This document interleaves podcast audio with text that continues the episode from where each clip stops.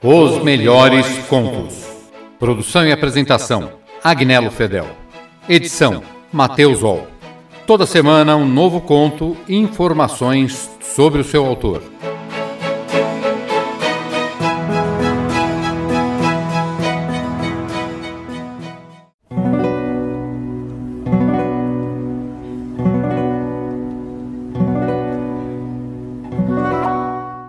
Jorge Francisco Isidoro Luiz Borges nasceu em Buenos Aires, Argentina, no dia 24 de agosto de 1899.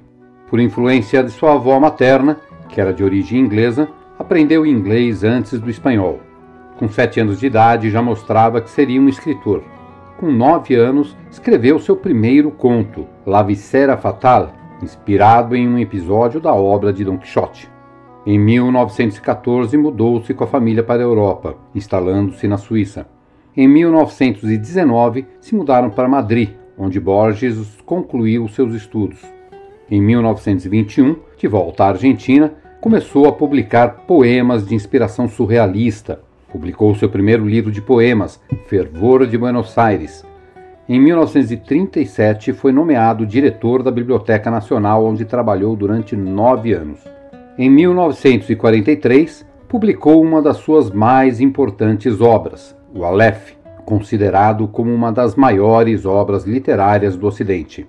Na obra, Borges sugere imagens e espelhos onde o real confundia-se com a realidade. Com a chegada de Dom Juan Domingos Perón à presidência da Argentina, Luiz Borges foi demitido da Biblioteca Nacional em 1946 sendo obrigado a sustentar-se com a ajuda de amigos que o indicaram para conferências e palestras. Acometido por problemas nos olhos, foi aos poucos perdendo a visão. Quando estava totalmente cego, contou com a ajuda de sua mãe para escrever seus livros. Como reconhecimento por seu trabalho, Borges recebeu inúmeros prêmios, entre eles o Prêmio do Congresso Nacional de Editores, além de prêmios do governo da Itália, da França, da Inglaterra e da Espanha. Luiz Borges casou-se aos 86 anos com sua secretária Maria Kodama. Jorge Luiz Borges faleceu em Genebra, Suíça, no dia 14 de junho de 1986. De Jorge Luiz Borges, O Morto. Que um homem do subúrbio de Buenos Aires, que um triste compadrito sem mais virtude que a infatuação da coragem, se interne nos desertos equestres da fronteira com o Brasil e chegue a capitão de contrabandistas, parece de antemão impossível. Aos que assim o entendem, quero contar o destino de Benjamin Otálora, de quem talvez não reste nenhuma lembrança no bairro da Balvaneira e que morreu, a seu modo, de um balaço nos confins do Rio Grande do Sul. Ignoro pormenores de sua aventura. Quando me forem revelados, hei de retirar e ampliar estas páginas. Por ora, este resumo pode ser útil. Benjamin Otálora conta, por volta de 1891, 19 anos. É um rapagão de fronte pequena, de sinceros olhos claros com o vigor dos bascos. Uma punhalada feliz revelou-lhe que é um homem valente. Não me inquieta a morte do adversário, tampouco a imediata necessidade de fugir da República. O caudilho da paróquia dá-lhe uma carta para um tal Azevedo Bandeira, do Uruguai. O Tálora embarca. A travessia é tormentuosa e rangente. No outro dia, vagueia pelas ruas de Montevidéu, com inconfessada e talvez ignorada tristeza. Não encontra Azevedo Bandeira. Pela meia-noite, no armazém do Passo del Molino, assiste a uma discussão entre alguns tropeiros. Um punhal rebrilha, o Tálora não sabe de que lado está a razão, mas o atrai o puro sabor do perigo, como a outros o baralho ou a música. Segura no entrevém uma punhalada baixa que um peão desfere contra um homem de chapéu escuro e de poncho. Este, depois, resulta ser Azevedo Bandeira. O Tálora, ao sabê-lo, rasga a carta, porque prefere dever tudo a si mesmo. Azevedo Bandeira, embora robusto, dá a injustificável impressão de aleijado, em seu rosto, sempre demasiado próximo, estão o judeu, o negro e o índio. Em sua afetação, o macaco e o tigre. A cicatriz que lhe atravessa a face é mais um adorno, bem como o negro bigode cerdoso. Projeção ou erro do álcool a disputa cessa com a mesma rapidez com que se produziu. O Tálora bebe com os tropeiros, depois os acompanha a uma farra e depois a um casarão na cidade velha, já com um sol bem alto. No último pátio, que é de terra, os homens estendem os arreios para dormir. Obscuramente, o Tálora compara essa noite com a anterior. Agora já pisa terra firme, entre amigos. Inquieta ou algum remorso, isso sim, de não sentir saudades de Buenos Aires. Dorme até às seis, quando desperta o paisano que, bêbado, agrediu Bandeira. O Tálora se lembra de que este homem participou com os outros da noite do tumulto e de alegria e que Bandeira o sentou à sua direita e o obrigou a continuar bebendo. O homem lhe diz que o patrão manda buscar. Uma espécie de gabinete que dá para o vestíbulo, o Tálora nunca viu um vestíbulo com portas laterais. Azevedo Bandeira o está esperando, com uma clara, desdenhosa mulher de cabelo ruivo. Bandeira examina-o, oferece-lhe um copo de aguardente, repete que ele parece um homem corajoso, propõe-lhe ir ao norte com os demais para trazerem uma tropa. O aceita. De madrugada estão a caminho rumo a Taquarembó. Começa então para o uma vida diferente, uma vida de vastos amanheceres e de jornadas que tem o cheiro do cavalo. Essa vida é nova para ele, e às vezes atroz mas já está em seu sangue, pois, assim como os homens de outras nações veneram e pressentem o mar, assim nós, também o homem que entretece esses símbolos, ansiamos pela planície interminável que ressoa sobre os cascos. O Tálora criou-se nos bairros de carreteiros e quarteadores. Em menos de um ano se torna gaúcho. Aprende a montar, a entropilhar o gado, a carnear, a manejar o laço que subjuga e as boleadeiras que derrubam, a resistir ao sono, às tormentas, às geadas e ao sol, a tanger com assovio e o grito. Só uma vez durante esse tempo de aprendizado vê Azevedo bandeira, mas o tem muito presente, porque ser homem de bandeira é ser considerado e temido, e porque, diante de qualquer gesto valente, os gaúchos dizem que bandeira o faz melhor. Alguém opina que Bandeira nasceu do outro lado do Quaraí, no Rio Grande do Sul, isso, que deveria rebaixá-lo, obscuramente o enriquece de selvas populosas, de lamaçais de inextricáveis e quase infinitas distâncias.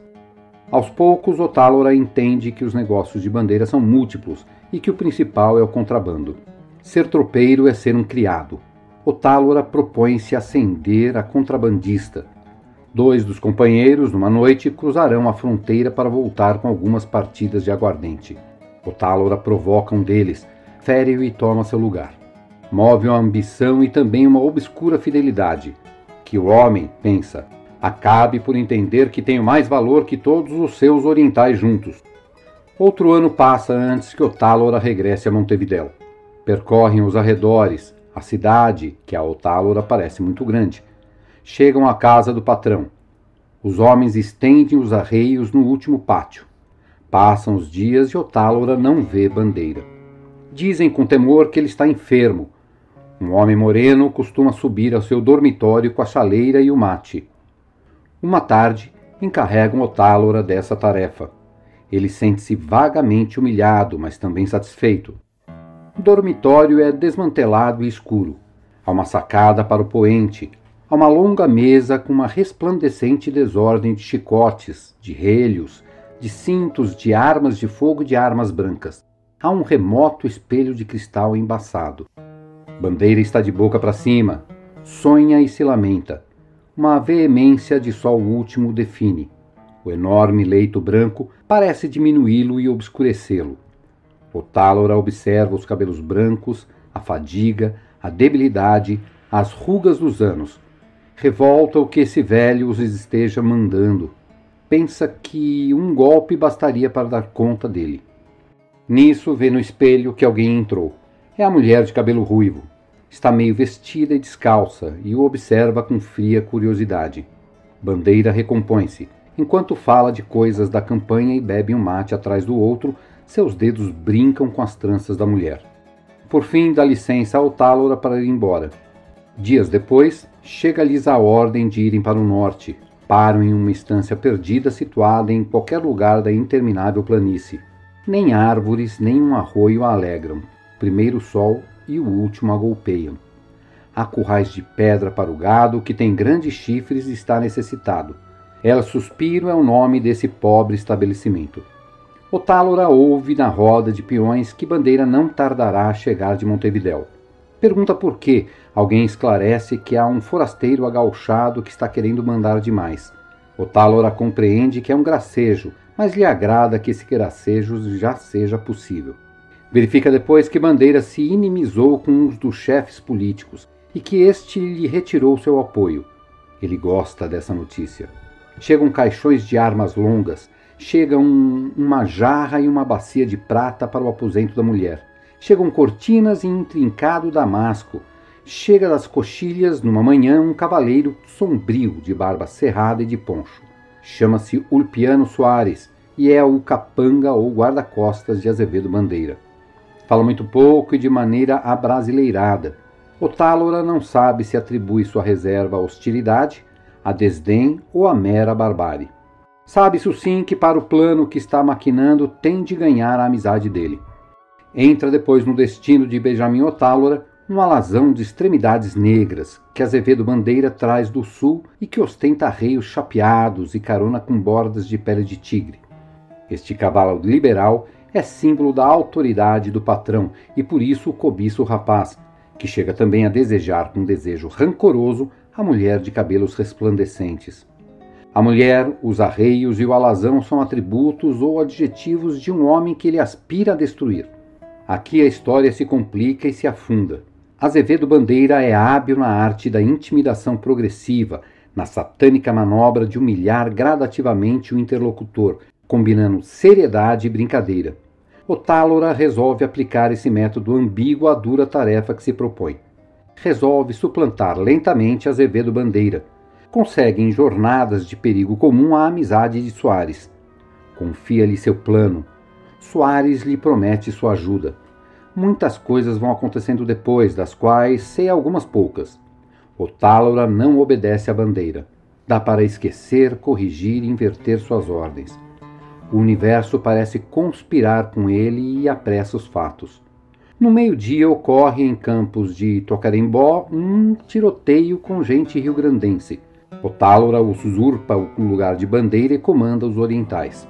Uma bala atravessa-lhe o ombro, mas nessa tarde regressa a El Suspiro no alazão do chefe, e nessa tarde umas gotas de seu sangue mancham a pele de tigre, e nessa noite dorme com a mulher de cabelos reluzentes. Outras versões mudam a ordem desses fatos e negam que eles tenham acontecido em um único dia. Bandeira, entretanto, continua sendo nominalmente o chefe. Dá ordens que não se executam. Benjamin Otálora não toca nele por um misto de rotina e de pena. A última cena da história corresponde à agitação da última noite de 1894. Nessa noite, os homens de El Suspiro comem cordeiro recém-carneado e bebem um álcool pendenciador. Alguém infinitamente zangarreia uma trabalhosa milonga. Na cabeceira da mesa, Otálora, bêbado, ergue brinde atrás de brinde, em júbilo crescente. Essa torre de vertigem é símbolo de seu irresistível destino. Bandeira taciturno entre os que gritam, deixa que flutua clamorosa a noite. Quando soam as doze badaladas, levanta-se como quem se lembra de uma obrigação. Levanta-se e bate com suavidade à porta da mulher. Ela abre em seguida, como se esperasse o chamado. Sai meio vestida e descalça. Com uma voz que se afemina e se arrasta, o chefe lhe ordena: Já que tu e o portenho se querem tanto, agora mesmo vais dar um beijo nele à vista de todos. Acresce uma circunstância brutal. A mulher quer resistir, mas dois homens a tomam pelo braço e a lançam sobre Otálora. Arrasada em lágrimas, beija-o no rosto e no peito. O piano Soares empunha o revólver. Otálora compreende na iminência da morte que o traíram desde o princípio, que foi condenado à morte, que lhe permitiram o amor, o mando e o triunfo, porque o já o davam por morto. Porque para a bandeira ele já estava morto. Soares, quase com desdém, abre fogo.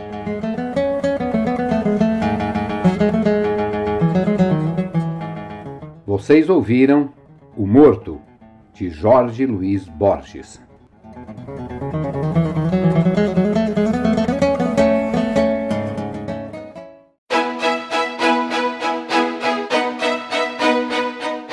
Os melhores contos.